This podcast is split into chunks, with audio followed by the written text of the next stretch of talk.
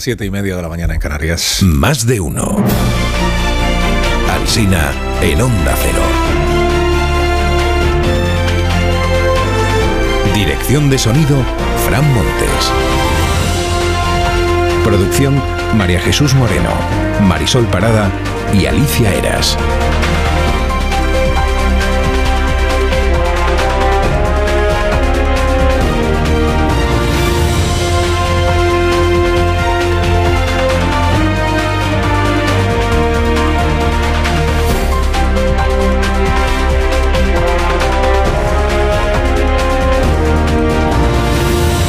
12 y 20 minutos estamos en la edición en cadena de más de uno este programa que luego a partir de las 12 y 20 tiene una continuación en edición local, eh, contándole lo que sucede en cada una de las ciudades donde Onda Cero, esta cadena tiene emisoras, que es en todas. En su entrevista donde Wyoming la semana pasada, Yolanda Díaz se colocaba el pelo todo el tiempo, porque cada uno tiene, un- tiene sus manías, ¿no? Iglesias necesitaba tener un bolígrafo en la mano durante las entrevistas, Feijó apunta cosas en un papel, Sánchez dice mucho fíjese, seguido del nombre de su entrevistador, sobre todo si el entrevistador forma parte de la conspiración judeo-mediática hasta que le afecta, que le hace. Bueno, pues el Independiente informa hoy de que Yolanda Díaz prepara una campaña capilar. Capilar eh, creo que significa, después de leer la información, creo que significa que hará muchos actos pequeños y que sobre todo la campaña estará personalizada en sí misma. Dice la información que coincidirá alguna vez con Yone Belarra. Alguna vez. Pero no, te- no tendrán obligación ni de saludarse en los mítines en los que coincidan. Campaña capilar de la vicepresidenta. Martínez Almeida es el alcalde de Madrid, acaba de ser reelegido y ya se está despidiendo. Lo entrevistan hoy en el diario ABC. Dice, ocho años es un periodo razonable para ser alcalde. Pues que no se entere Paco de la Torre, que es el alcalde de Málaga desde hace 23. 23 años. De Puigdemont se ha hablado poco en esta campaña electoral o todavía nada, pero se va a hablar porque el miércoles, pasado mañana, será noticia pase lo que pase. Lo destaca el diario.es. Dice el Tribunal General de la Unión Europea se pronuncia al fin este miércoles sobre la impunidad, inmunidad, inmunidad, la inmunidad de Puigdemont como eurodiputado. El juez Llarena espera esta resolución para decidir qué hace con la petición de entrega de Puigdemont a España. Titula el diario Puigdemont se juega desencallar la partida con Llarena a las puertas del 23J. Cuatro años después, por cierto, de que Sánchez prometiera traer a Puigdemont detenido a España. Yo me comprometo hoy y aquí a traerlo de vuelta a España y que rinda cuentas ante la justicia. En un debate, en un debate televisado en la campaña electoral del año 2019. Yo me comprometo, me comprometo. Bueno, encuestas de lunes, a tres semanas de las urnas. Encuestas de lunes. Conclusión general de las encuestas que se publican, que a la derecha le va un poco menos bien que hace una semana, aunque le sigue yendo mucho mejor de lo que le va a la izquierda. La encuesta de la razón le da 144 escaños al Partido Popular y la mayoría absoluta con Vox. Dice que la derecha baja dos escaños, pero que sus pactos han demostrado que tienen muy poca factura electoral. Eh, Para mal, se entiende. Porque nadie ve que los pactos estén suponiendo más votos, ni para el PP ni para Vox. O sea, que la discusión es cuántos votos le cuestan al PP los pactos o la disparidad de criterios sobre los pactos. Nadie está diciendo que le den votos al, al PP. Poca factura electoral, dice la razón. La, encuesta de la ABC le da 150 escaños al Partido Popular, dice quien baja es Vox, que la suma está al borde de la mayoría absoluta y que sumar, sumar, es tercera fuerza según la encuesta de GAT3, tercera fuerza por delante de Vox. La encuesta del país deja la suma del PP y Vox en 168, que son 10 por debajo de la mayoría absoluta. Bueno, 166 serían 10 por debajo de la mayoría absoluta. Dice que el PP baja 10 escaños en comparación con la encuesta anterior, que el PSOE sube 5 y que sumar es cuarta fuerza política y no tercera por detrás de Vox. Y en la del español, pues eh, un poco al revés, porque lejos de bajar es el PP el que sube. En la encuesta del español también sube el PSOE a costa de Sumar y de Vox. Y sí habría mayoría absoluta de la derecha en 180 y 181 escaños. Bueno, pues hay un poquito de todo como usted ve, pero tendencias, las tendencias siguen siendo bastante sólidas. La disparidad entre sondeos afecta sobre todo a la estimación de diputados para el PSOE, porque sociométrica le da 102, 40 dB le da 111. El PP en la del país tiene 125, en la de ABC sube hasta los 150, un poquito por debajo, un poquito por arriba. Fin de la luna de miel de Feijó con los sondeos, dice hoy el Independiente, que recoge la confianza de la dirección del Partido Popular en que esta semana termine ya el serial este de los pactos. Faltan Aragón y la región de Murcia. Abre hoy así el Heraldo. Dice, el acuerdo entre el PP y Teruel existe para el gobierno de la provincia de Teruel allana el apoyo de Guitarte para investir a Jorge Azcón. Le faltaría en todo caso a Azcón la abstención del partido Vox, pero en ello está. Y en la verdad de Murcia destacan esto que ha dicho Santiago Abascal. Fernando López Miras nos mintió. Gobernó con transfogas de Vox y eso tiene consecuencias. Que lo sepa López Miras que está tratando de ir a una investidura sin haber pactado nada con el partido de Abascal. Y colea lo de Extremadura, naturalmente. A Feijó lo entrevistan en El Mundo y dice Feijó, es mucho más importante la gobernabilidad que la rectificación que ha tenido que hacer María Guardiola. Y ya, ya hablaba como Sánchez cuando justificaba gobernar en coalición con Podemos por aquello de la gobernabilidad, después de haber anunciado que en ningún caso lo haría. La gobernabilidad. Dice Fejó que él no va a ser presidente a cualquier precio. Lástima que no concreta qué precio es ese, que en ningún caso pagaría. Y si la gobernabilidad, por ejemplo, podría llevarle a rectificar esto que dice ahora sobre el precio. El editorial del país llama contorsión política lo de María Guardiola. No parece que en este caso cuaje la doctrina sobre los cambios de opinión de Sánchez y de Zapatero, contorsión política, y como se aludiera al propio editorial, Marta Peirano escribe dos páginas después una columna que titula Todos a por ella, en la que reprocha a la izquierda que le recuerde a Guardiola lo que dijo y atribuye a la misoginia los ataques que recibe de un lado y del otro del espectro político. Concluye así la columna, dice, Pocas cosas unen más a los españoles que humillar públicamente a una mujer. Juan Luis Cebrián opina que casi la mitad de los ciudadanos con derecho a voto profesa posiciones centristas y que se siente huérfana esa mitad en un universo electoral con una derecha y una izquierda que olvidan los problemas de la mayoría e impostan el catastrofismo. Iván Redondo reitera en La Vanguardia que a Sánchez le falta tiempo para darle la vuelta al 28 de mayo. Hay piloto pero no hay coche. Su plan B es el bloqueo, o sea que PP y Vox no alcancen la mayoría absoluta. Pero Sánchez carece, dice, dice Iván, de plan A. No puede ganar. Por haber anticipado las elecciones y por intentar matar a Podemos. Aspira, en el debate, a alcanzar los 110 escaños que sacó Rubalcaba para poder seguir en la oposición. Este es el diagnóstico que hace Iván Redó, que fue del Yolanda Presidenta. ¿eh? ¿Qué fue del Yolanda Presidenta? El Mundo dedica una página hoy a los ex líderes del PSOE que buscan un nuevo PSOE. La vieja guardia, aparecen ahí los nombres de siempre, pues Redondo Terreros, Virgilio Zapatero, César Antonio Molina. Se echa de menos a Nueva, ¿no? Que convierta a la vieja guardia en algo un poquito renovado. Escribe Garrocho hoy en ABC sobre Francia. Dice, mientras aquí debatimos cómo responden los candidatos a un par de marionetas, Francia está ardiendo. Se atenta contra los símbolos nacionales, escuelas, comisarías, bibliotecas. Los signos republicanos que se atacan son los signos que nosotros compartimos. Los disturbios pueden acabar con la Quinta República.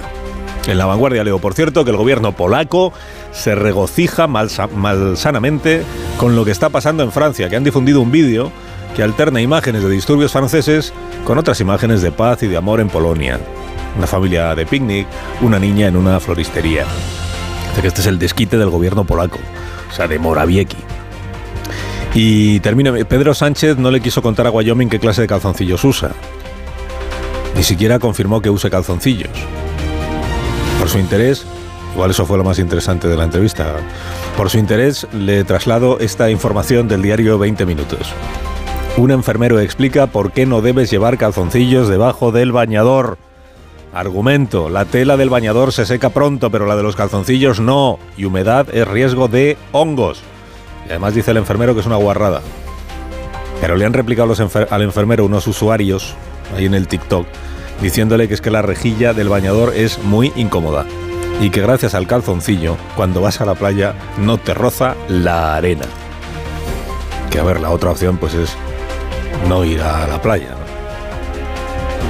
O no llevar ni calzoncillo ni, ni bañador. Ahí te roza, Marta.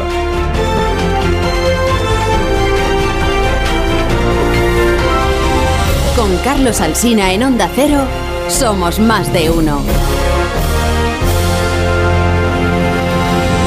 La oración es llevar calzoncillos, pero no llevar bañador. Es así, es una, es una opción. Bueno, si tú eres de los que les gusta cuidarse, presta atención ahora a este mensaje de Bio3. ¿Problemas de sueño? ¿Te cuesta dormir? ¿Te despiertas a medianoche? Dormimax, la solución eficaz y segura para un sueño reparador. Dormimax, comprimido bicapa. Capa 1, con melatonina y triptófano, efecto inmediato para conciliar el sueño. Y capa 2, con valeriana, melisa y amapola, acción prolongada para evitar despertares nocturnos. Dormimax contribuye a disminuir el tiempo necesario para conciliar el sueño. Dormimax, de Laboratorios Bio3. 50 años de experiencia en tu farmacia.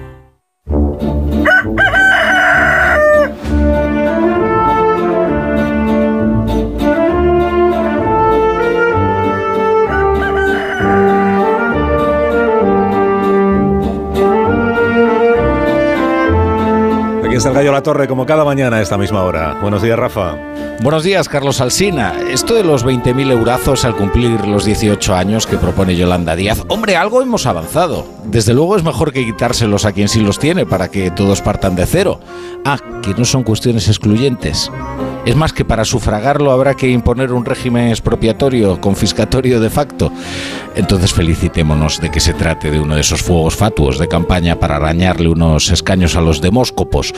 Dado el estado calamitoso en el que se encuentran todos los pilares del estado de bienestar, quizás convendría ocuparse de ellos antes que andar levantando otros, ¿no?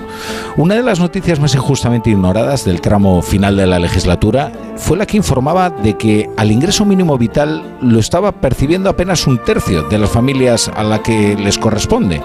La atención, igual que la bofetada, se la llevó el mensajero, que era la IREF, pero lo cierto es que esta historia bien podía haber llevado a reclamar una buena auditoría de la administración antes que otro concurso de ideas para ver cómo cambiar asistencialismo por votos. Concluye La Torre, concluye. Concluyo que tras promesas como esta es especialmente sangrante que una ley como la de la ELA siga empantanada en el Congreso. Un desembolso ridículo permitiría paliar la más cruel de las desigualdades.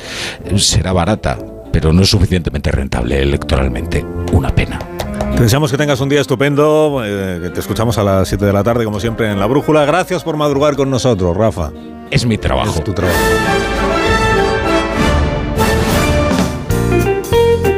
Trabajo de Marisol Parada es a la vez un gran placer porque es regalar unos Callahan a los contertulios del programa. Buenos días, Marisol. Buenos días, para empezar bien la semana con el zapato más cómodo del mundo. Y ahora aprovecha las rebajas de Callahan. Encuentra en callahan.es tu calzado de verano favorito, ahora al mejor precio. Callahan se adapta a tus pies y también a tu verano. Tengas el estilo que tengas, Callahan dispone del modelo perfecto para ti. Callahan Adaptation es la mejor tecnología para caminar. A la venta en las mejores zapaterías y en callahan.es. Tecnología, diseño y confort al mejor precio.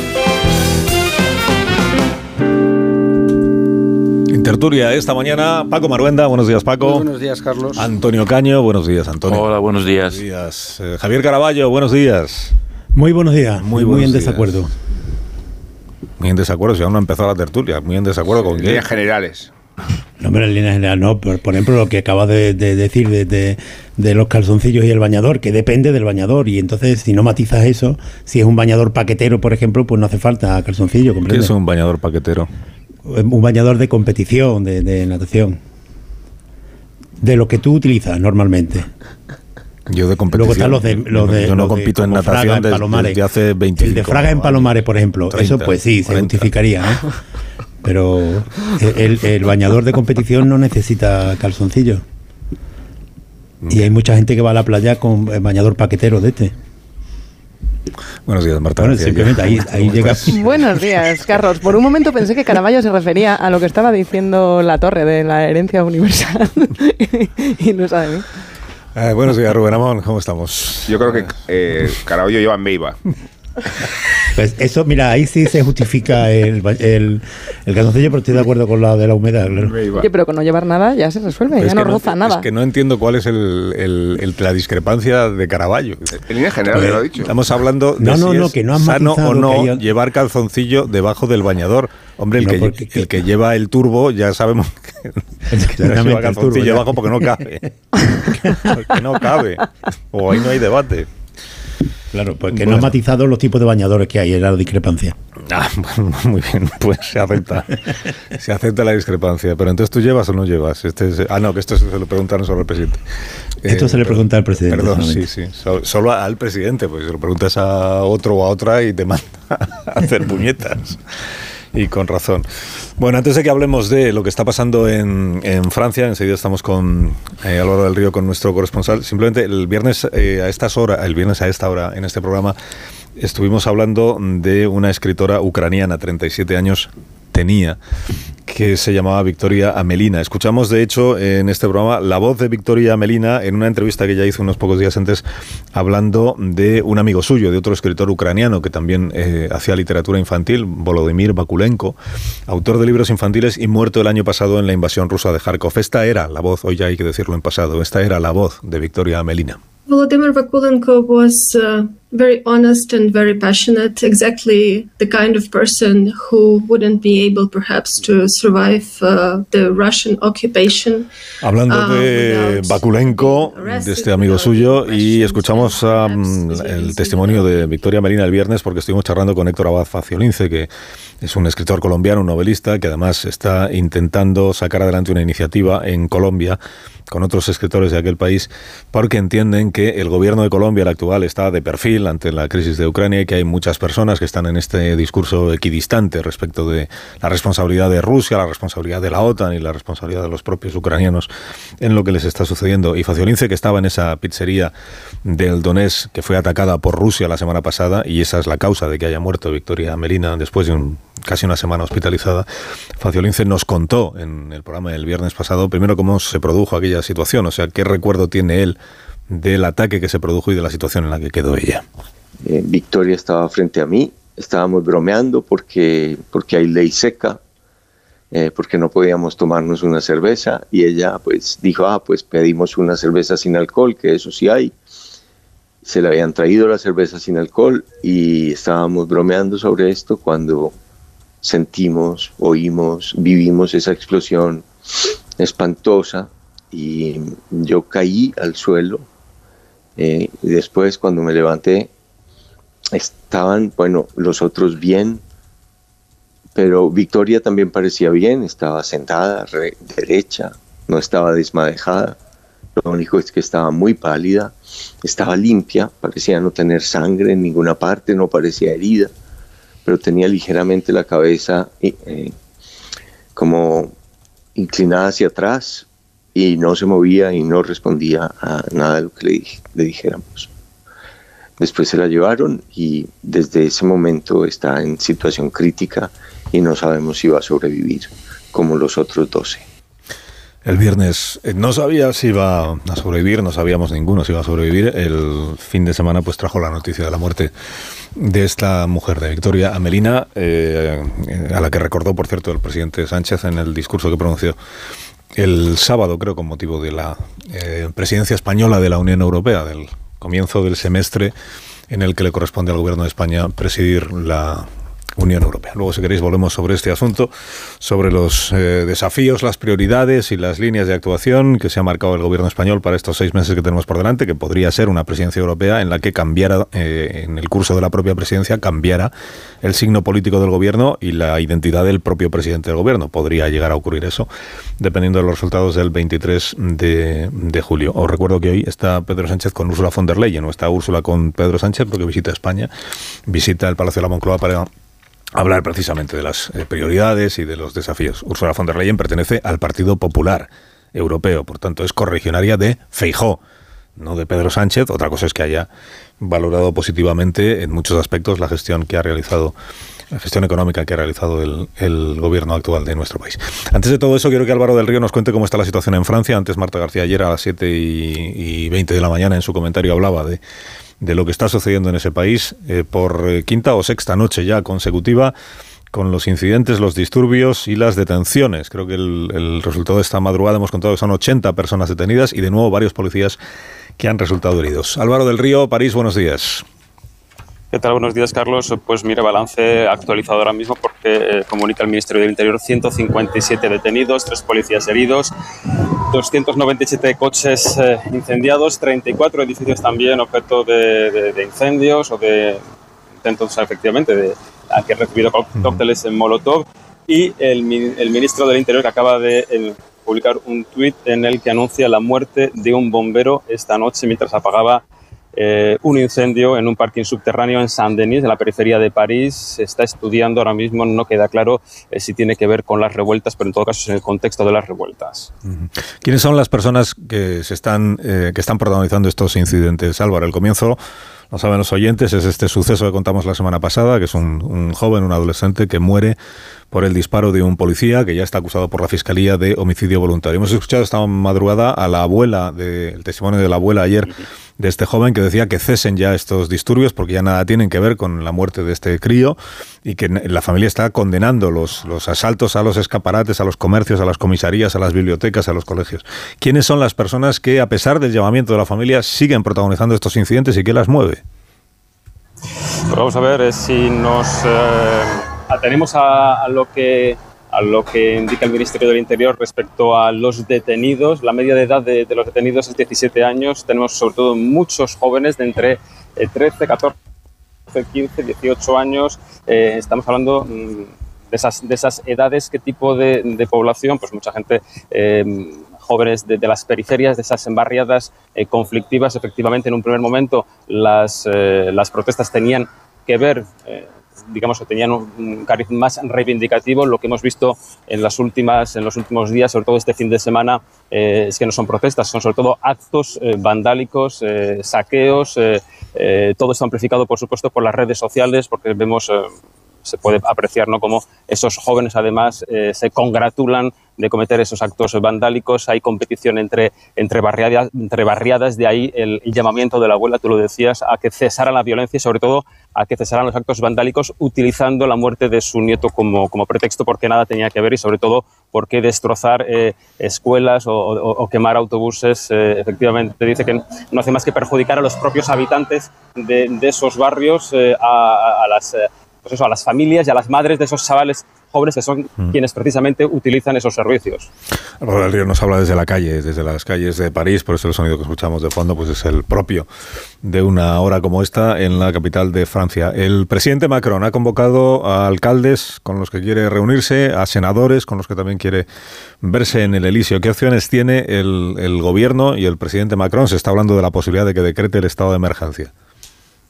Vamos a ver, ahora mismo el estado de emergencia es verdad que es una opción que está sobre la mesa. Yo no diría que es la, la, prioritaria ahora mismo, sobre todo porque estamos viendo una tendencia a la baja. Ayer Emmanuel Macron se reunió a sus, a sus ministros. Eh, lo que le dijo es que la prioridad ahora mismo es restaurar el orden público, por supuesto, devolver la calma. Hoy va a reunirse o a recibir en el Palacio del Elíseo Macron a la presidenta del Senado, a la presidenta de la Asamblea Nacional, al presidente del Senado y mañana se reúne con 220 alcaldes de esos municipios eh, más afectados por, por las revueltas. Dice que quiere mm, comprender las razones profundas de, de, lo que está sucediendo para eh, pues buscar o tratar de, de buscar eh, soluciones eh, no a corto plazo sino soluciones que sean duraderas. Pero ahora mismo yo diría que la opción de, del estado de emergencia no es la, la prioritaria. Uh -huh.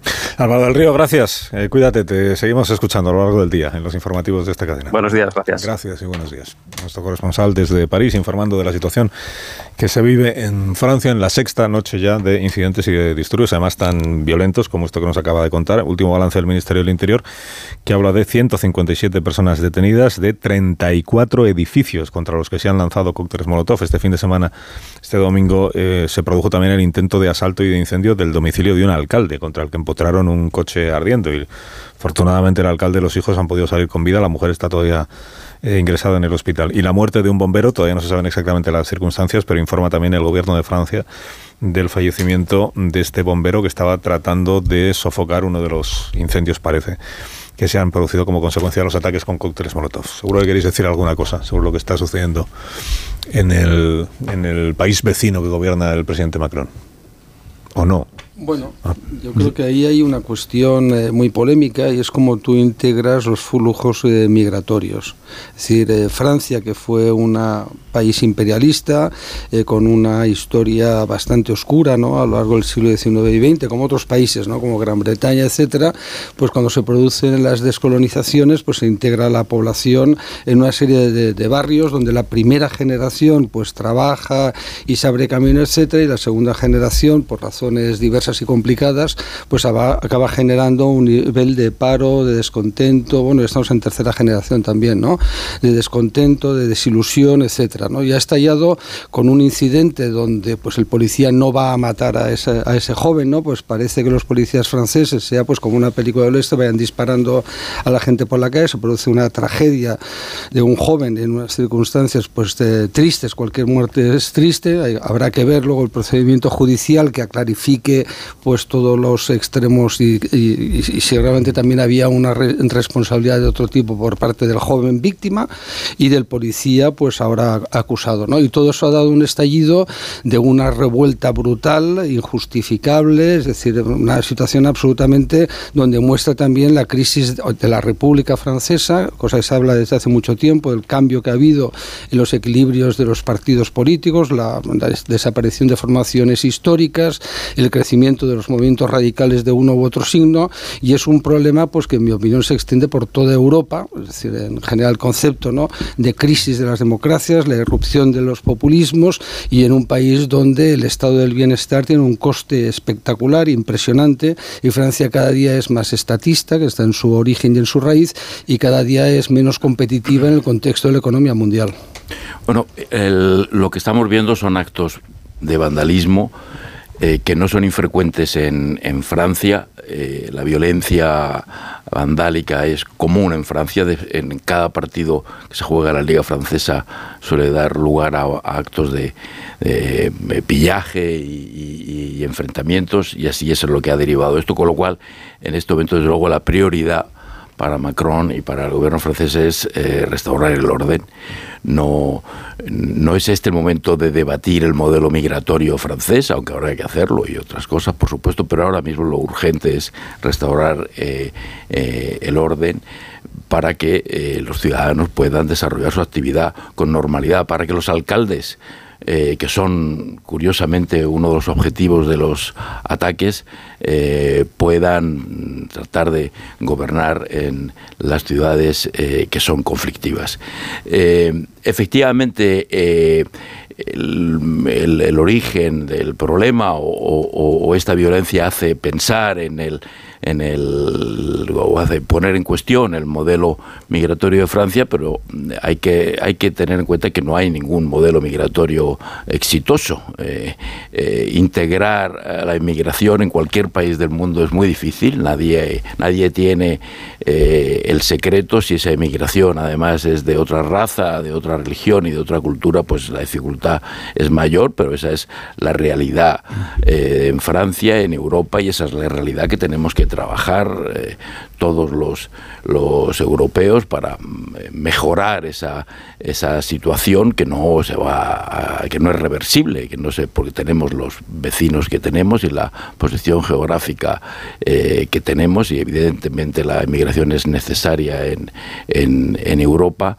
y, hay que mm, trabajar en este, en este asunto con prudencia eh, y, con, y con inteligencia. Mm, yo tampoco quiero poner en cuestión a toda Francia y todo el modelo francés. Francia no deja de ser un, grandísimo eh, país donde algunos de los problemas que tiene lo tiene porque es un país libre, porque es un país eh, donde cualquiera se puede expresar y puede desarrollar sus posibilidades y exponer sus quejas. Eh, mm, estoy leyendo en estos últimos días muchas de las críticas contra Francia mm, vienen de los países de los que son origen muchos de los emigrantes. Muchas de las críticas contra Francia vienen de la prensa y de políticos de Argelia, de Marruecos, mm. de los países de los que han huido esos, esos emigrantes porque sus condiciones de vida son inaceptables y porque las condiciones políticas eh, son insufribles.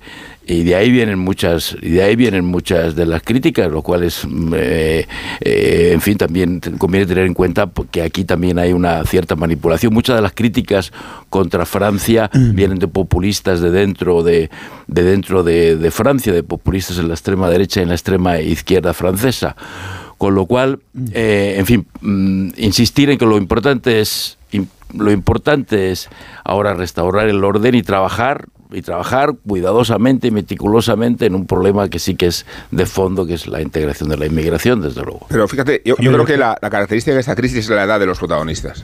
Eh, y la edad son menores de edad. Y eso quiere decir que son no ya franceses de todo derecho, sino que se supone que el problema no son los flujos migratorios, porque no son inmigrantes. Son franceses de todo derecho, nietos, y estamos hablando de terceras y hasta de cuartas generaciones.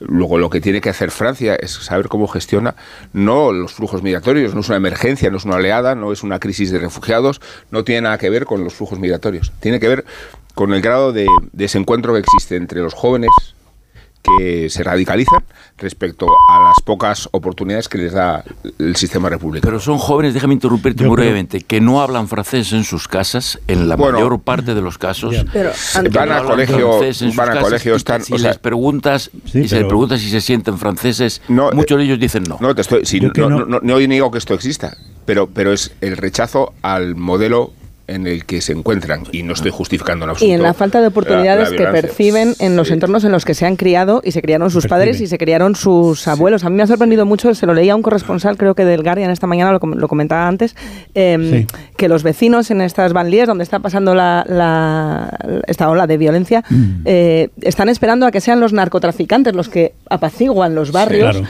porque entienden que la policía solo lo, lo está empeorando y hasta ese punto eh, pues hay lugares que, que- que se parecen a un estado fallido porque hay muchos indicadores que dicen que los sistemas el, los el países. sistema educativo sí en todos los países hay pero en Francia es muy grave y, y no sé hasta qué punto responsabilizar a, a- a chavales que a veces tienen 11 12 años de, de esta ola de violencia que sin duda es intolerable y que hay que acabar con ella y todo lo demás que estáis diciendo, yo estoy de acuerdo, pero hay una causa estructural. Cuando dice Macron que lo que pasó con Nagel, con este chico de 17 años que, que mató a la policía a balazos, es inexplicable, también enfada a mucha gente que dice, sí, sí, es explicable por el racismo. Pasará como con George Floyd Bueno, en pero es que Estados yo- Unidos.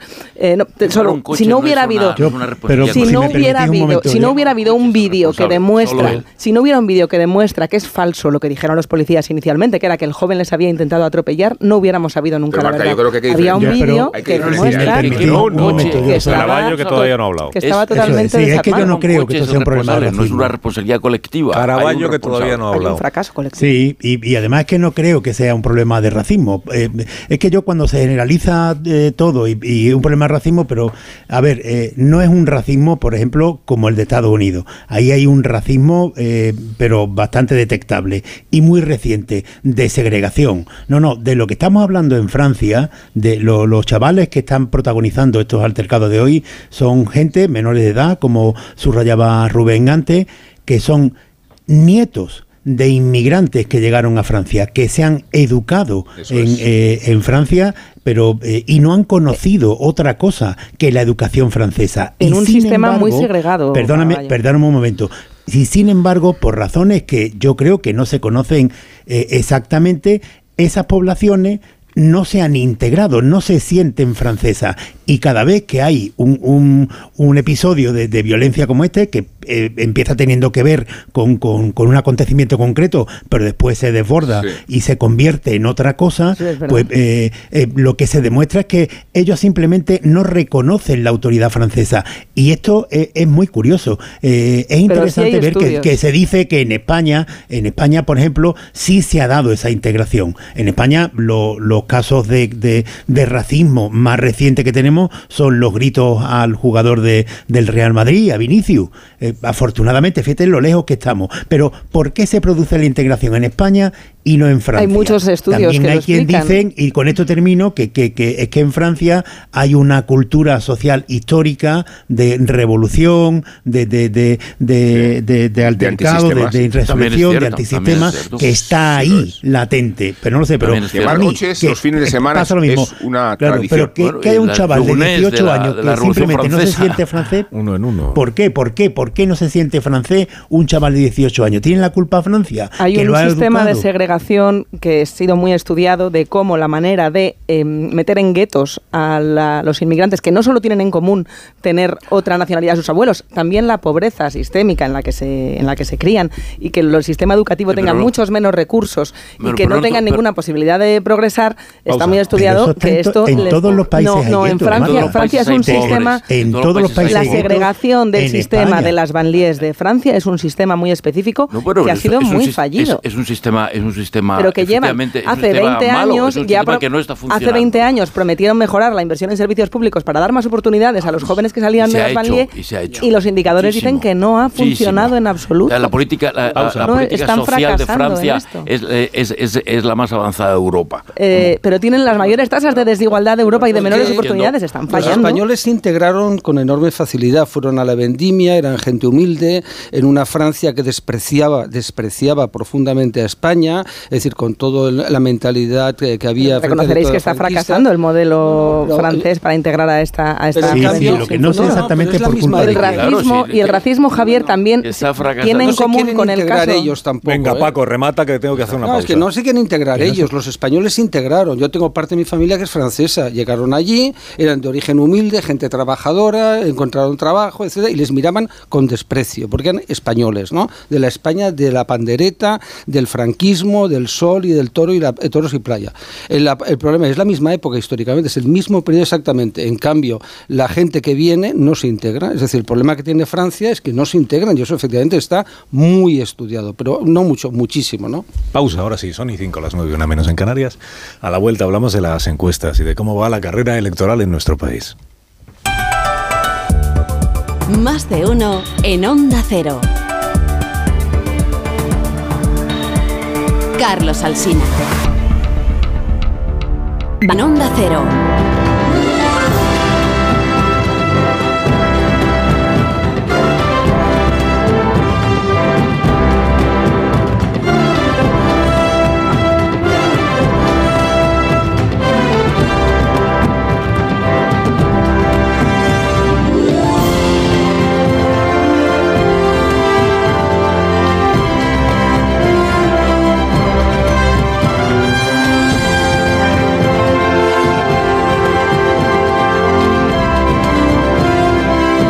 Las 9 y 12 minutos de la mañana de este 3 de julio, una hora menos en Canarias, en tertulia hoy con Maruenda, con Marta García ayer, con Antonio Caño, con Javier Caraballo y con Rubén Amón. Y deseando mis contertulios, pues hincarle el diente ya a las encuestas que se publican en este lunes. Solo quedan dos lunes, ¿no? Uno, dos, para que lleguen las elecciones generales. Bueno, Pasado mañana es miércoles. a ver, eh, vamos a echar la cuenta. El viernes que viene empieza la campaña electoral. Sí. Y luego viene un lunes y otro lunes y ya las elecciones. Qué nervios. Y luego ya el lunes siguiente a las elecciones, que es en el que ya sabremos que es lo bueno o no. Mm, Se supone que ya sabremos quién va a gobernar el país. O no, o no, no, depende o de lo que vote usted, depende de lo que vote usted y de cómo declaro sea el de resultado. usted depende. De usted depende, claro, como, como siempre que hay elecciones, claro, de quién va a depender. No va a ser de nosotros, no va a ser de nosotros. Bueno, encuestas que se publican esta mañana, así que yo tenga apuntadas aquí, tengo la del diario La Razón, la del diario El País, la del diario ABC, la del diario El Español y creo que no me dejo ninguna. En el diario El País, bueno, empiezo con la de La Razón, que está aquí Paco Maruenda, que es su director. En ese report dice que el PP obtendría 144 diputados, que el, PP, el PSOE estaría en 100, 144 100. La mayoría absoluta sabe usted que son 176, Vox tendría 38, significa que PP más Vox darían mayoría absoluta, Vox está por delante de Sumar. En del diario El País también Vox está por delante de Sumar, con 45 escaños para Vox y 35 para Sumar. ¿Qué dice esta encuesta? Pues que el PP es la que peor resultado da al Partido Popular. La de 40 debe para el país, que dice que el PP estaría ahora mismo en 125 y que en comparación con la encuesta anterior ha perdido 10, mientras que el PSOE ha mejorado 5. El PSOE estaría en 111, 125, 111. Vox 45 significa que la suma del PP y Vox no alcanzaría la mayoría absoluta. En la de GAT3 para el diario ABC, lo que se dice es que ha perdido fuelle o ha perdido posiciones el partido de Santiago Bascal. el partido Vox sería quien, quien estaría encajando un peor resultado, una peor tendencia en esta última semana. Eso significa que eh, Sumar adelantaría o ventajaría a Vox, se pondría por delante en número de votos y de diputados, Sumar por delante de Vox y que el Partido Popular, que obtendría 152, es la encuesta que más escaños le da al PP, eh, 152 es la parte más alta de la horquilla, 152, alrededor de 150 escaños para el Partido Popular, significa que con Vox estaría casi casi en la mayoría absoluta o un poquito por encima, depende de la parte de la horquilla que usted prefiera.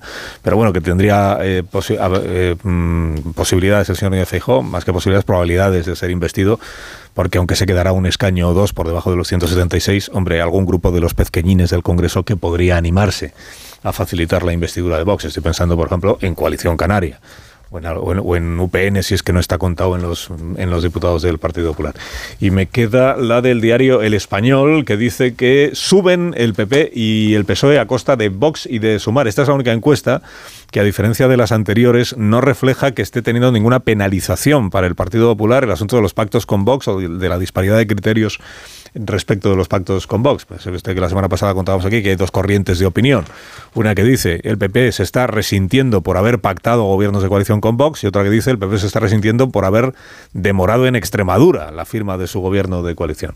La encuesta del español dice que están subiendo el PP y el PSOE a costa de los otros, de Vox y de Sumar, que Feijó estaría en 140 y Sánchez estaría en 102 y que la investidura de Núñez Feijóo pues sería eh, altamente probable. De hecho, con los números que ofrecen hoy las encuestas, y ya escucho a mis contertulios por si han visto alguna eh, novedad interesante en los sondeos, lo que están diciendo las encuestas es que la investidura posible sería la de Núñez Feijó. La de Sánchez sería altamente improbable, solo la encuesta del país la da como factible, pero tendría que conseguir Sánchez no ya el acuerdo con Sumar, que se queda muy por debajo de la mayoría absoluta PSOE y Sumar, tendría que conseguir el acuerdo de Sumar, el voto favorable de Esquerra Republicana, que está diciendo referéndum de autodeterminación es el precio, el voto favorable de Bildu, el voto favorable del PNV, el voto favorable de Junts per Catalunya, de los de Puigdemont, y de, porque es que si no, no le sale la suma. Necesita todos, necesita todos para compensar eh, la suma de PP y Vox. Eh, opción tercera, que, es la que hasta el lunes 24 eh, no podremos plantearnos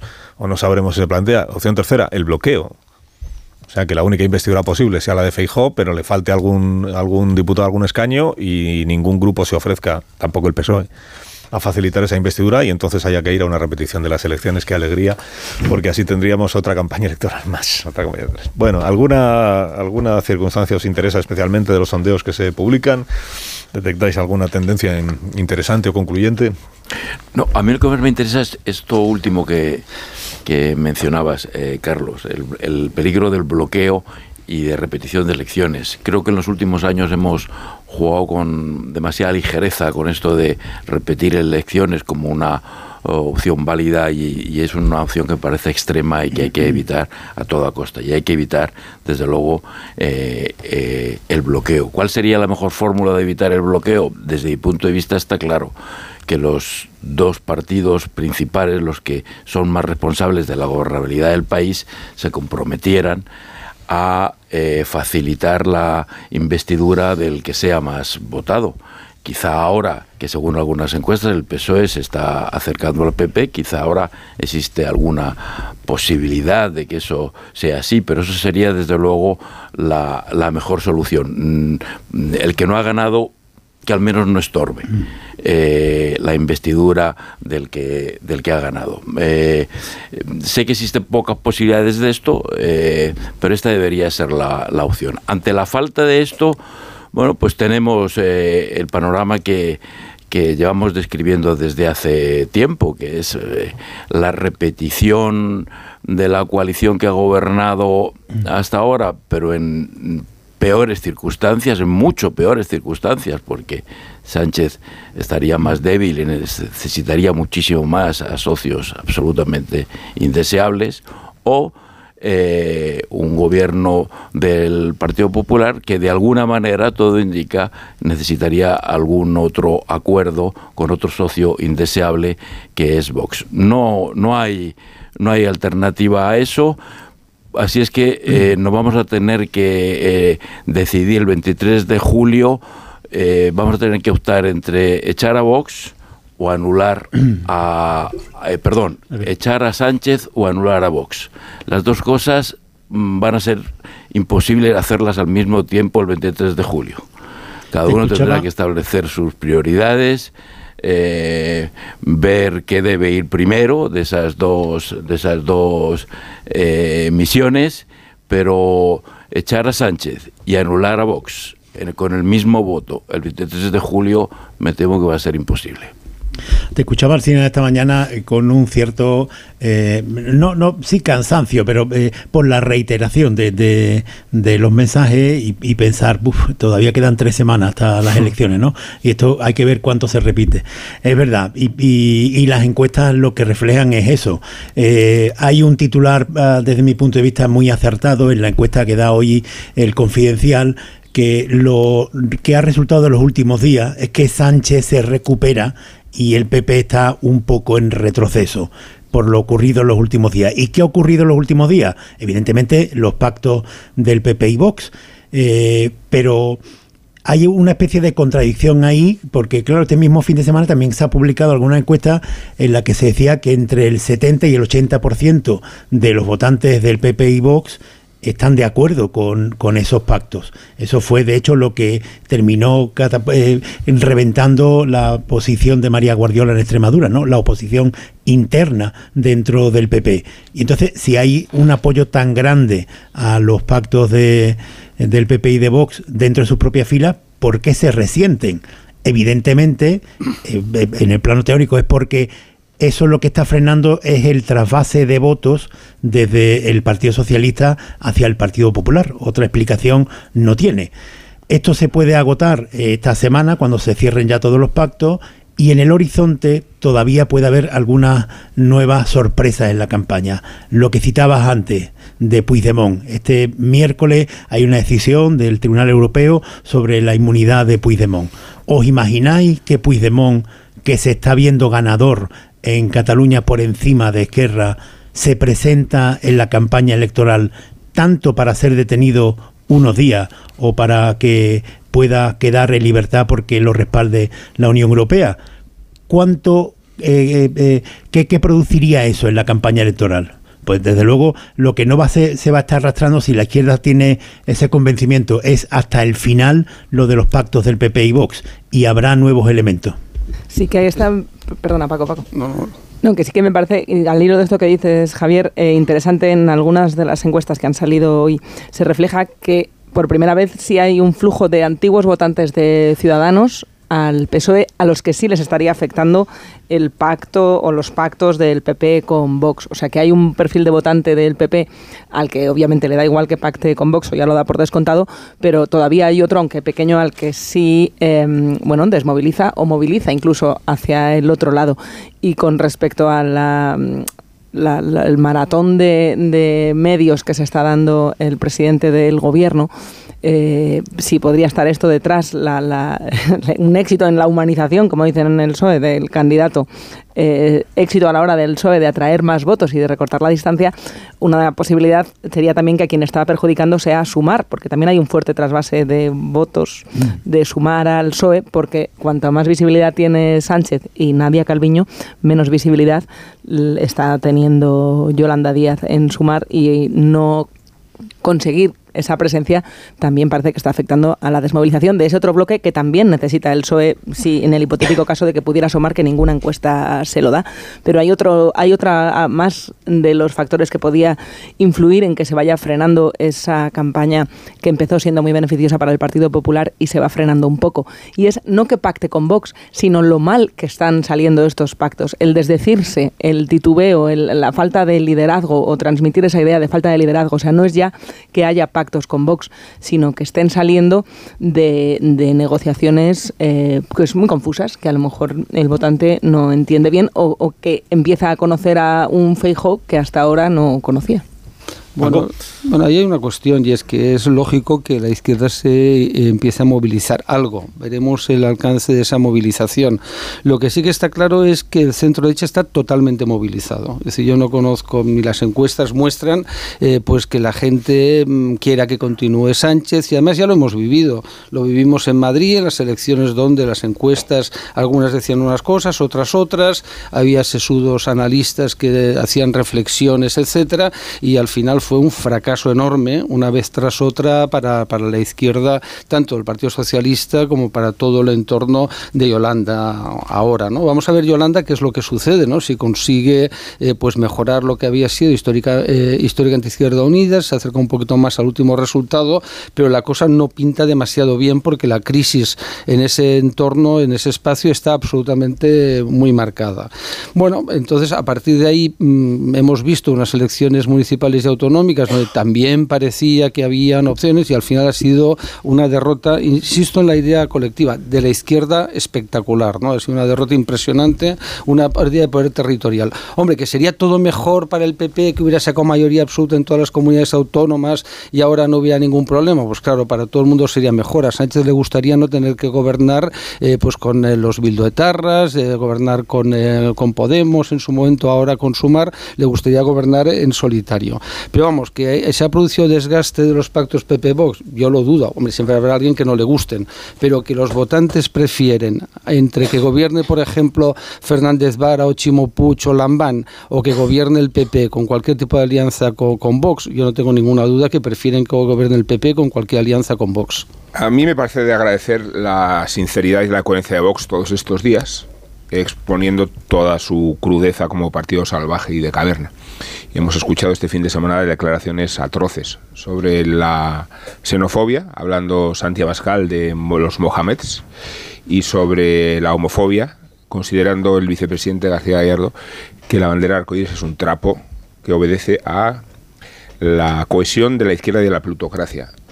O sea que Vox podría haber disimulado, mostrarse como un partido sensato y digno de crédito, pero lo que hace es recordarnos sistemáticamente lo que significa y lo que es. Por eso dificulta mucho el masaje verbal con que Núñez Feijóo trata de identificar su alianza con una normalidad que no puede tener y no tiene. Y el esfuerzo de exponer cada tarde o cada mañana eh, que la mejor forma de evitar que Vox llegue es darle a él mucha fuerza. Eh, el problema de este planteamiento es que si él mismo pacta con Vox y legitima a Vox, ¿por qué le recomienda a los votantes lo contrario? ¿Por, ¿Por, qué si él hace pedagogía de esta normalidad y no porque Vox cambie de criterio de opinión, ¿qué sentido tiene dirigirte a la opinión pública para decirles votadme a mí masivamente porque yo así me quito encima esta, lacra? Y yo creo que esa es la contradicción que explica el repunte de los sondeos del Partido Socialista y la movilización que puede producirse en la izquierda precisamente para matizar por lo menos o para relativizar el peso que Vox pueda tener en nuestra sociedad que es un problema de convivencia enorme y que no deja de exhibirse cada vez que tenemos a un portavoz, a un presidente autonómico, a un presidente de parlamento o a una primera autoridad jerárquica como es el propio Abascal. Yo creo que no, Rubén. Yo creo que los que los, eh, los acuerdos con Vox no han perjudicado eh, al Partido Popular en las encuestas, ni siquiera entre el votante que procede del Partido Socialista. No, no, no digo militante del Partido Socialista, sino que ha sido anteriormente votante del Partido Socialista, que es actualmente alrededor de un 9%. Y, y es un 9% que le, que le ha costado, supongo, mucho trabajo mm, pasar de su voto al Partido Socialista al Partido Popular y que una vez que ha, dado, que ha tomado esa decisión la, la ha tomado con perfecta convicción sabe perfectamente lo que vota y los riesgos que, que, que, asume con su voto, pero ha considerado que su prioridad es echar a Sánchez y que después vendrá lo demás. Eh, y no creo que es un voto que le asuste los pactos em, con Vox, por muy horrorosas que sean las declaraciones de algunos de, sus dirigentes. Yo creo que lo que ha perjudicado levemente, pero lo que ha perjudicado en las encuestas, eh, aparentemente, al Partido Popular en los últimos días es la mala gestión de la negociación con, con Vox. Precisamente no porque la gente no quiera el voto con Vox, sino porque le ha hecho dudar a algunos que quieren estar seguros de que con su voto van a echar a Sánchez. Y cuando se ha creado una pequeña incertidumbre de que quizá ese voto no valía para Sara Sánchez, creo que eso es lo que ha, perjudicado al PP en las encuestas. El riesgo de Vox es tan alarmante, coincido plenamente contigo, tan alarmante como tú lo describes, pero no deja de ser un riesgo aún potencial que la gente puede asumir que, que al que se va a enfrentar en algún momento, pronto, y que será mm, difícil de lidiar. Pero eh, frente a eso, muchos votantes, una mayoría por lo que se ve, eh, lo tienen que comparar con un peligro claro y presente, que es el que han conocido, el que conocen. Y, creo que eso genera un movimiento favorable a asumir el riesgo potencial para evitar el riesgo claro y presente. Pero ¿cuál es el riesgo de que de Vox? Yo es que me pregunto a mí, Vox no me gusta.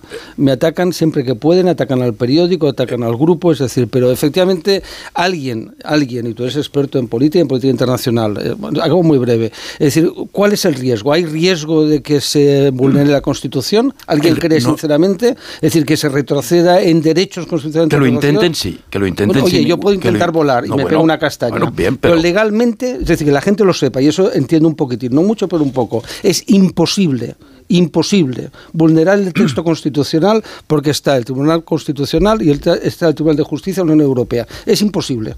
Es decir, si quieren mañana acabar con las autonomías, no Eh, pueden. Es decir, el- decirme yo- en qué puede esta gente, No, que a mí el, no me gusta. el, el- el- el grito que he escuchado esta mañana, que no lo escuché en su en su eh, en su versión original, pero sí en la en la recolección que hoy ha hecho Rubén de que te vote Mohamed, me parece eh, no, no, no es que me parece indignante, me parece un insulto Claro, pero ¿cuánta gente al sentido común, un, Pero ¿cuánta senti- un- insulto a la convivencia, una amenaza a la convivencia. Eso Claro, es. pero ¿cuánta Eso gente- me parece un daño, eh, un daño grave ante al, al que hay que estar. Caraballo. Sí, que cuánta gente. Es que, eh, a ver, me parece que, que, eh, la campaña electoral, en toda, perdemos eh, de vista un dato en el que siempre insiste Ignacio Varela y que a mí me parece determinante, que es que en España cada vez hay más personas que deciden su voto a última hora. Antes las campañas electorales no influían para nada o para casi nada y ahora es todo lo contrario. Muchas mayorías, mayorías absolutas, se deciden en los últimos días de la campaña y no porque haya mucho indeciso que, que no saben si que están entre el, entre una ideología de derechas o de izquierda. No, no. Ese concepto, y cito como eh, fuente de autoridad a Varela, ha cambiado al de indiferentes. Indiferentes. Gente que cada vez más decide su voto a última hora y se dejan llevar fundamentalmente por lo que opina su entorno. Es decir, se deja llevar por la mayoría. Entonces, eh, los análisis que podamos hacer sobre lo que ha podido influir en, el, en las encuestas, el hecho de que el Partido Popular haya ofrecido una imagen dubitativa en los votos, ¿de verdad pensáis que, que el, el electorado español en su conjunto está tan al cabo de la calle de todos los temas que se tratan, que, que, que, que es tan sutil la percepción del voto y la decisión del voto como para decir, No oye, si ha habido un- ¿eh? sí, como si ha habido, No como si ha- no, no, si, si ha habido un, un problema de entendimiento en, en Extremadura, esto a mí me hace alejarme ya de- del Partido Popular porque no estoy seguro, de verdad, me encantaría que fuera así, ¿eh? Yo creo ver, que, le- yo creo que el electorado, yo creo que el electorado español está muy bien informado, eh, Javier, y vota y ha demostrado votar siempre con mucho conocimiento de causa. ¿eh? Yo lo que Eh, digo es otra que- cosa es que no estén los detalles, pero ver en la situación sí. que a mí me sorprende cómo Feijó trata de disimular lo que está haciendo. Claro. Eh, primero, con una política de pactos errática y, y caótica que empieza por abrazar en Valencia lo, que luego se rechaza en Extremadura para terminar abrazándose la causa extremeña y después por, por, fingir una pluralidad en los acuerdos, ¿no? Eh, dando a entender que apoyando al alcalde socialista de Vitoria de Barcelona, él está en realidad en una baraja súper abierta eh, que en absoluto compromete el modelo social al que nos dirigimos si Vox adquiere un peso determinante en el futuro gobierno o en la futura legislatura. ¿Y cómo no vamos a inquietarnos con, con esa falta de eh, valentía para asumir lo que él mismo está haciendo. Eh, él ha revestido a su discurso de la palabra, como hemos escuchado este fin de semana en un mitin, para luego efectivamente poner en ridículo a la persona que ha desmentido su propia palabra, que es María Guardiola en Extremadura. Pues yo digo que, que se asuma y que se presente claramente a la sociedad el pacto orgánico con Vox, con lo que significan los puntos de coincidencia, que son mayores de los que creemos, y que no se nos haga ver que la forma de evitar a Vox es votarle a él masivamente, ¿no? Pues no. No, pero sobre todo cuando, como decía Rubén, eh, le quit- quita razones para, para evitar a Vox, porque cuanto más se esfuerza Vox en poner a per- perfiles extremos y, y que nada tienen que ver con los valores del Partido Popular, más oímos a Feijóo decir que no hay que demonizar esos pactos. Entonces, eh, pues, pues yo creo que flaco favor le hace a aquellos a los que quiere convencer de que mejor votar al PP que a Vox. Y lo decía antes eh, eh, Caño, más allá de los derechos individuales también está la convivencia, que es algo que vemos Sí. mm, con discursos como el que estamos viendo de Vox, pues se puede ver dañado. Y el Partido Popular pierde mucha credibilidad a la hora de decir que no nos preocupemos, que ellos van a frenar estos discursos eh, de Vox que nada en nada van a afectar a un país europeo y, y con garantías como España, cuando vemos que el propio dentro del propio Partido Popular no hay respeto a la palabra dada ni a la propia importancia de la palabra dada. Entonces, si no es una cuestión de principios y ya tampoco es una cuestión de proporciones, porque también en esto se ha desdicho Feijó cuando dijo que la explicación de que en Valencia entren en el gobierno y en Extremadura no era la proporción y ahora vemos que eso tampoco es un criterio porque ya ha entrado. Yo, yo, Está bien, eh, y, y donde más proporción pero- tiene Vox es en Murcia y es donde más resistencia hay. a Pero Vox. a, mí, Rubén, me, me encanta esto que dices tú. Eh, el Partido Popular ha pactado con eh, el Partido Regionalista Cántabro, Sí. ha pactado con Coalición Canaria, ha pactado con el Partido Socialista, ha pactado eh, con Vox. Porque finge pluralismo. No, hombre, Pero no, porque acuérdate, pero, Javier, Pero vamos a ver, pero Javier, vamos a ver, eh, Rubén. no, finge- eh, que, que finja o no finja, ¿quién lo determina? No, que, te voy a eh, decir claro, lo que lo determina, que después pero- de después del atropello de Valencia, eh, sobrepasado Feijó por la naturalidad y velocidad con que se produjo, tuvo un fin de semana el Partido Popular de enorme intensidad para justificar lo que se había hecho a- apuntalando a alcaldías circunstanciales y, y, Sí. y entonces donde Pero- se finge pero- donde se, lo que se pero finge ¿por qué lo te- por pues si lo me lo preguntas tú? yo te respondo bueno hombre porque Pero lo digo yo es que eh, yo claro, creo que eso Javier, era un plan y porque lo predeterminado, preguntas tú entonces no te parece que tal No, no, si pero, llevamos todo esto a un terreno infantil Es que a mí me parece, no, Sí, porque por- a mí me por- parece que ese era un plan predeterminado, que, que lo, lo que se había decidido era hacer este tipo de No, pactos. yo digo que está Y lo no estructural y lo accesorio. Lo dije hace cuatro, lo tres o estructural- cuatro Lo tertulias. estructural, que- bueno, vale, pues en las tres o cuatro tertulias también estás tú, curiosamente. O sea, que, que, que, que si te parece, llevamos esto al plano metafísico y nos vamos a, a la cima de una montaña y discutimos ahí sobre la existencia de Dios. Pero estamos De hablando de, de unos pactos concretos y estamos pausa. hablando de una Cuatro relación años. estructural, estructural de Vox y el Partido Popular. Hacemos una pausa, os vais a lo alto de la montaña y ahora mismo volvemos ¿eh? y retomamos el, el debate donde lo estabais dejando, que es un sitio bien interesante para un debate en campaña electoral, que es el valor de la palabra de, de los candidatos Claro. durante la campaña electoral, que es un debate que empezó en este programa a raíz de una entrevista a Pedro Sánchez, que a algunos les pareció durísima por preguntarle por qué había mentido. Y mira tú por dónde, a la vuelta de unos pocos días, pues tenemos a los que tanto se desgarraban las vestiduras. Pues, pues diciendo ellos lo mismo sobre María Guardiola y sobre Alberto Núñez Fijo. Lo que son las cosas, ¿eh? En unos días también. Una pausa, ahora volvemos.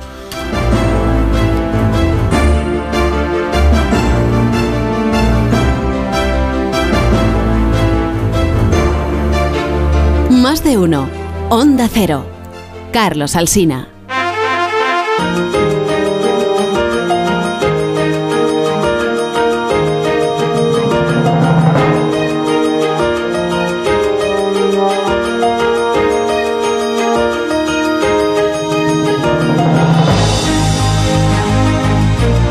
Son las 10 menos 16 minutos, una hora menos en las Islas Canarias. Estamos aquí dándole una vuelta a las cosas que nos pasan con Antonio Caño, Paco Maruenda, Javier Caraballo, Marta García Ayer y Rubén Amón. Lo habíamos dejado. ¿Dónde lo habíamos dejado? La mentira. bueno, eh, A no, la no. mentira, la palabra dada, los compromisos en campaña electoral, estas cosas que, que nos suceden. Bueno, pues, el- pues lo mismo para todos, ¿no? O el compromiso es, es importante y entonces cuando se incumple, pues hay que criticárselo al que lo incumple, o al revés, o el compromiso es una pues forma de hablar que luego siempre está sujeta a las circunstancias. Entonces, luego siempre pueden hacer pues lo que ha hecho María Guardiola, lo que hizo en su día Pedro Sánchez, que es eh, no solo autojustificarse por haber incumplido lo que dijeron o por haber engañado a quien se creyó lo que dijeron, sino incluso esperar que se les aplauda, porque han antepuesto como es el interés de los extremeños al valor de la palabra dada, o el interés de los españoles, que es lo que en su día dijo también el presidente Sánchez, ¿no? Él había prometido no gobernar con Podemos, pero bueno, prometido. Había dicho lo, lo malo que sería para España gobernar con Podemos, pero llegado el caso, pues 24 horas después de la jornada electoral, pues gobernó con Podemos por el interés de los españoles. Entonces, no solo le, le he engañado a usted, sino que encima tiene usted que aplaudirme porque he visto un poco cuál es el interés de todos y he antepuesto eso. Bueno, entonces lo mismo para todos, ¿no? No, pero pasa que hay una diferencia.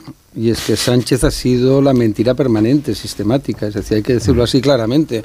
Porque yo no eso no- yo lo he oído justo antes de la moción de censura, eh, pues lo que él pensaba opinaba, por ejemplo, los independentistas.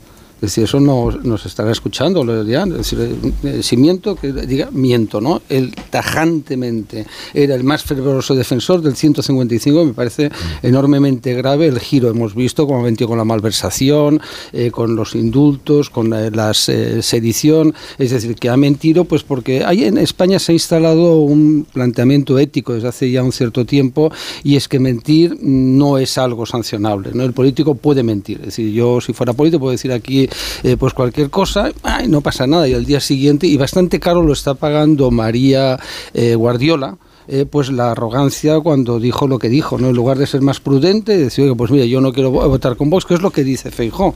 Feijó dice, además, como es un hombre de palabra, yo creo que cumplirá lo que dice, y creo y espero, ¿no? Que no tendremos un sorayismo bis, ¿eh? es decir, donde estos son mis principios, pero si no le gusta, tengo los contrarios. Bueno, ¿eso pasará eh, factura al Partido Popular? Pues yo lo siento para la izquierda, no le va a pasar factura. A mí lo de Guardiola no me gusta, creo que no se ha comportado correctamente y no me parece nada bien, vaya por delante. Mentido. Sí, sí, exacto. No, no, es decir, que se ha portado muy mal al mentir. Es- no, vamos, al mentir, más que mentir, ha incumplido su palabra, que es mucho peor en mi opinión, ¿no? Una persona decente, cuando da su mano y dice haré esto, lo ha de cumplir. Hombre, otra cosa es que si tú dices que vas a bajar impuestos y no puedes porque hay una crisis económica, eso ya no es mentir, es decir, en mi opinión por lo menos. ¿no? Bueno, no, Es- no haber dicho que ibas a bajar Sí, impuestos. bueno, entonces. porque se cambia el ciclo económico. No, Carlos, creo que decimos lo mismo. Cuando se produce un cambio de ciclo económico tan brutal como pasó en su momento, pues se equivocó. Pero bueno, mentir siempre está mal. Mentir, no decir la verdad o cualquier subterfugio que se utilice. Lo que con esto acabo, mm, ¿eso le pasa la factura al Partido Popular? No, porque el, el bien prioritario para la gente del centro derecha es echar a Sánchez. Y Sánchez lo sabe.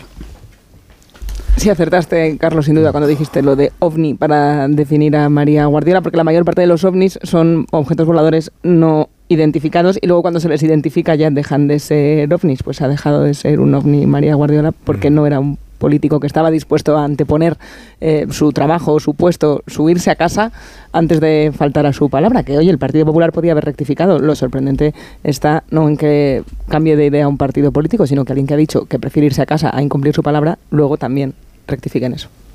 Ignacio Rodríguez Burgos, buenos días. Hola, ¿qué tal? Muy buenos días. días. De la actualidad económica y financiera de esta mañana que nos destacas. Pues mira, que la bolsa arranca la segunda parte del año con avances ahora mismo del 0,40%, pues en los 9.630 puntos, después de revalorizarse más del 15% en lo que va de año. De esta manera marca nuevos máximos anuales el principal selectivo de la bolsa española.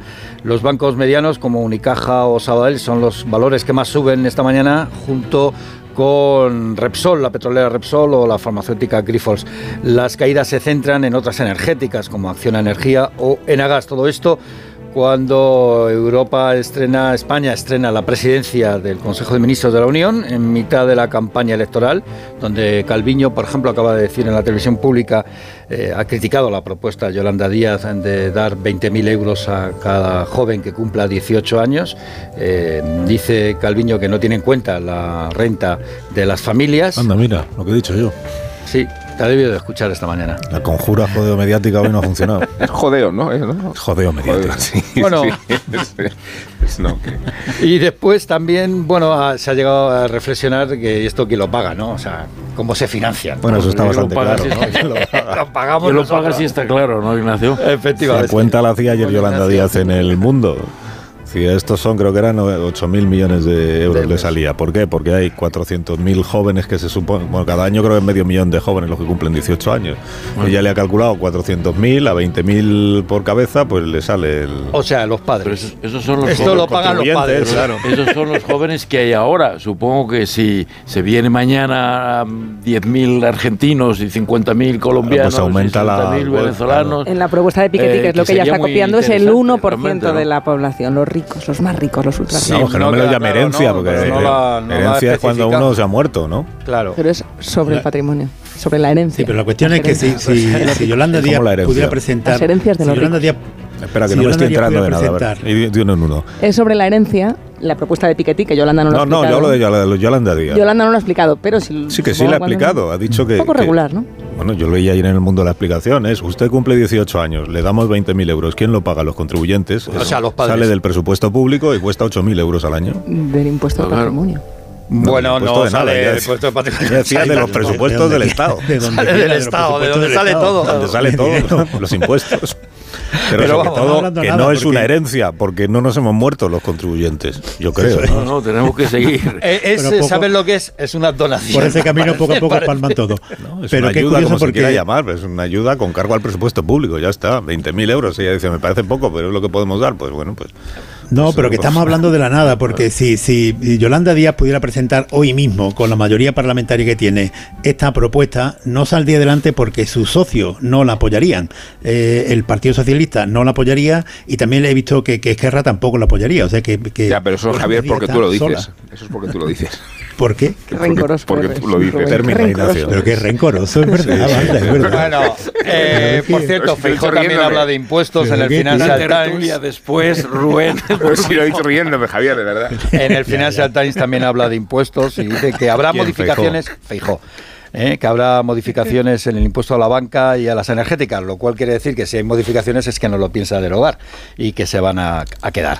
Además, la economía española, y este es un dato de esta mañana, eh, un dato adelantado de lo que es la industria manufacturera, según el indicador PMI, eh, presenta a España una caída a 48 puntos y todo lo que esté por debajo de 50 significa contracción. Este es el dato de esta misma mañana. gracias Ignacio. Hasta ahora. Y que tengas buen día. Tengo que hacer una pausa. Ya será la última pausa. Y a la vuelta, eh, Caraballo y Amón rematarán y resolverán sus últimas diferencias. Rematarán, nunca mejor dicho. sí. Se rematarán y resolverán sus últimas diferencias. Ahora volvemos. Más de uno en Onda Cero.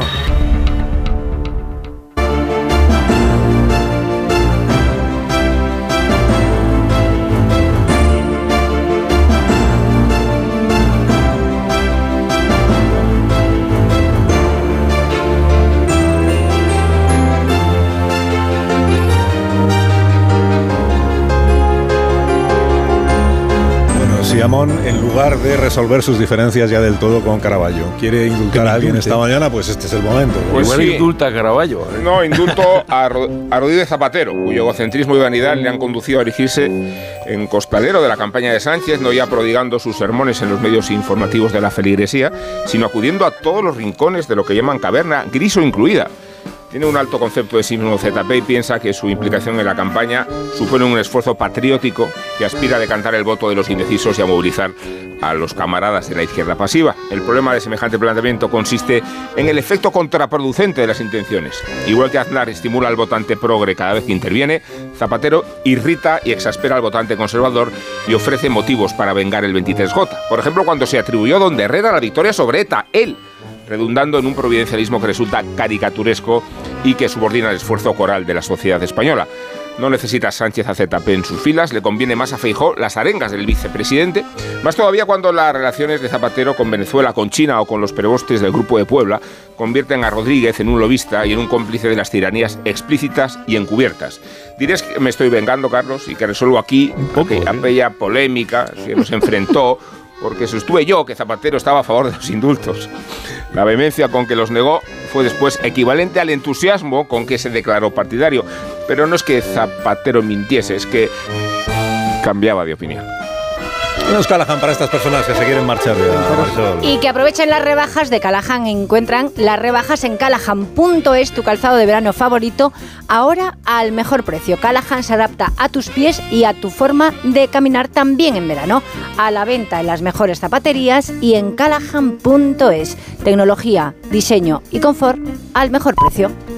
Adiós, eh, Maruenda, que tengas buen día. Adiós, Adiós, Caño. Adiós, adiós. Caraballo. Marta y Rubén. Adiós. Buenos días. Noticias. Rubén como si fuéramos artistas.